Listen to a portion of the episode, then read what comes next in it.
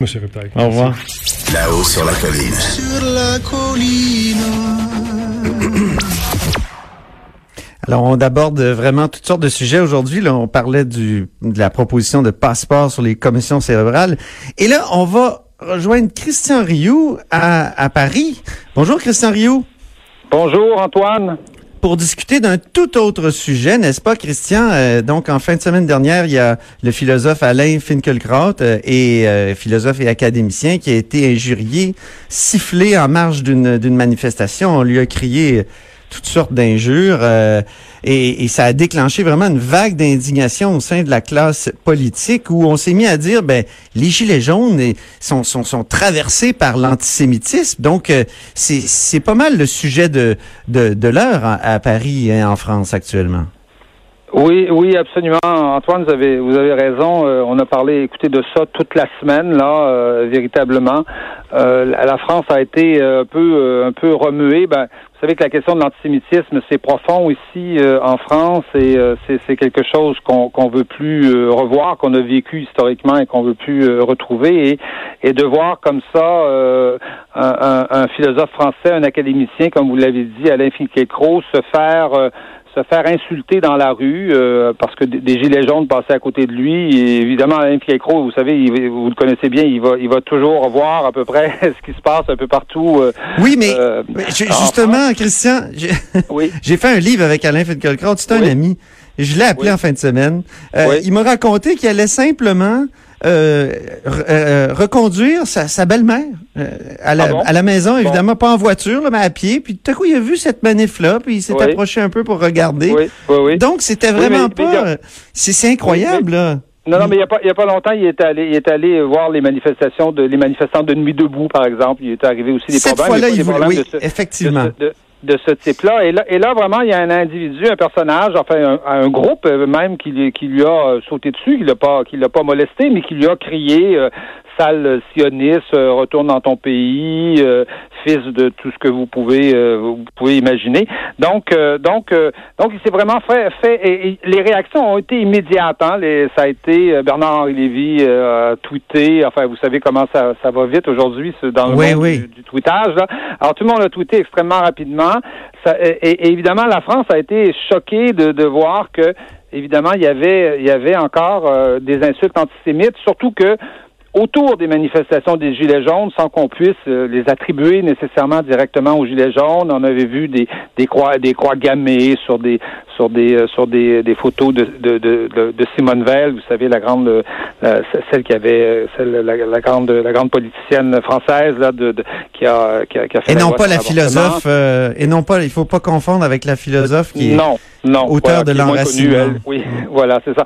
Et donc, donc voilà, et donc, donc ça a été une réaction immédiate il y a eu une manifestation, euh, il y a une manifestation euh, mardi, mardi soir, place euh, place de la République.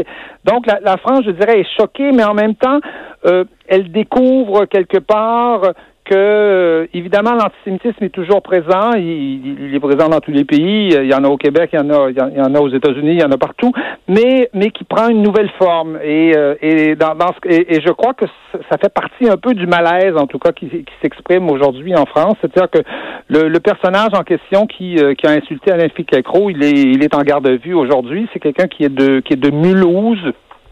Qui qui, a, qui est dans une qui a été en tout cas du moins euh, dans une mouvance qu'on appelle salafiste, donc dans une mouvance islamiste euh, radicale.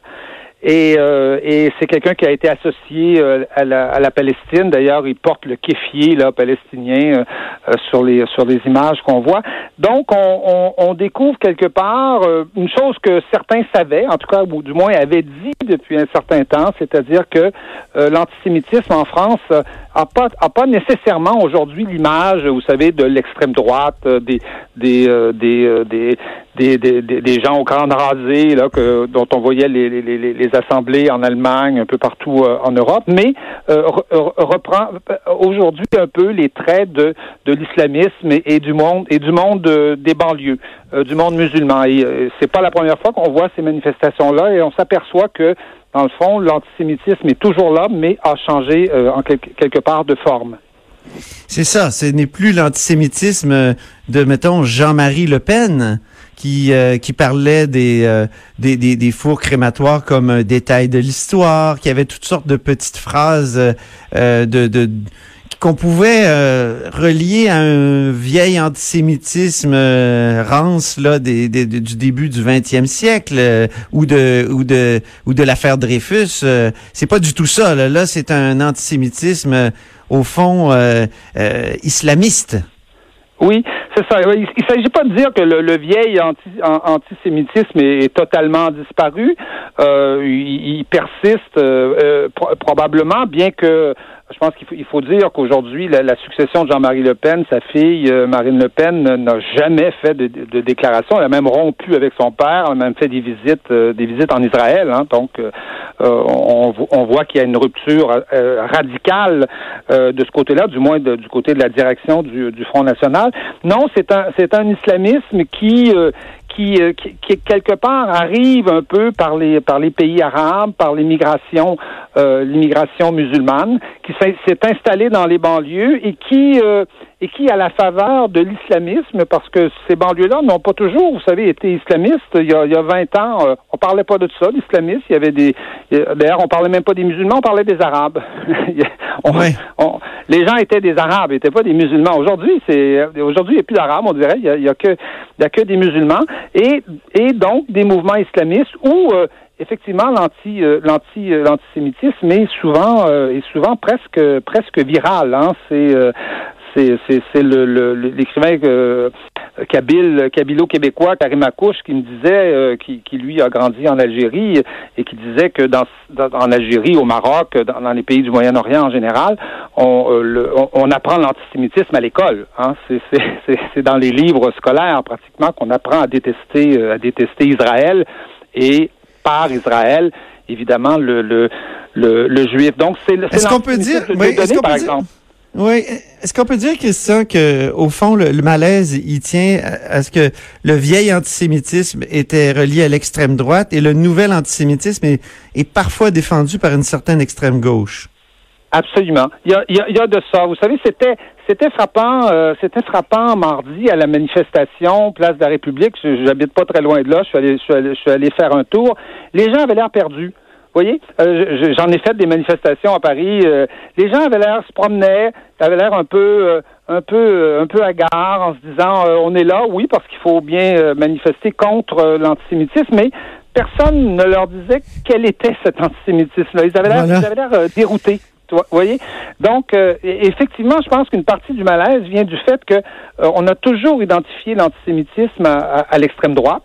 Euh, et avec avec raison parce que c'est pr- eh, principalement là qui s'est qui s'est exprimé et qu'aujourd'hui euh, et qu'aujourd'hui il s'exprime dans des organisations qui sont souvent proches de la gauche qui sont proches euh, qui sont défendues par exemple par par par des des, des, des- des médias comme Mediapart par exemple par des qui sont proches donc d'organisations qui qui sont qui sont de gauche qui sont proches par exemple des organisations de la France insoumise par exemple de Jean de Jean-Luc Mélenchon Oui. donc, donc voilà, et donc ça crée, ça crée effectivement un malaise. C'est-à-dire les gens, les gens sont sont déroutés et ne peuvent pas imaginer qu'on puisse être antisémite, et à gauche. Voyez-vous? C'est ça. C'est ça. C'est, ça fait partie de- du caractère très mélangeant de cette nouvelle réalité des Gilets jaunes, je dirais. C'est- C'est un- une autre couche de, de, de complexité.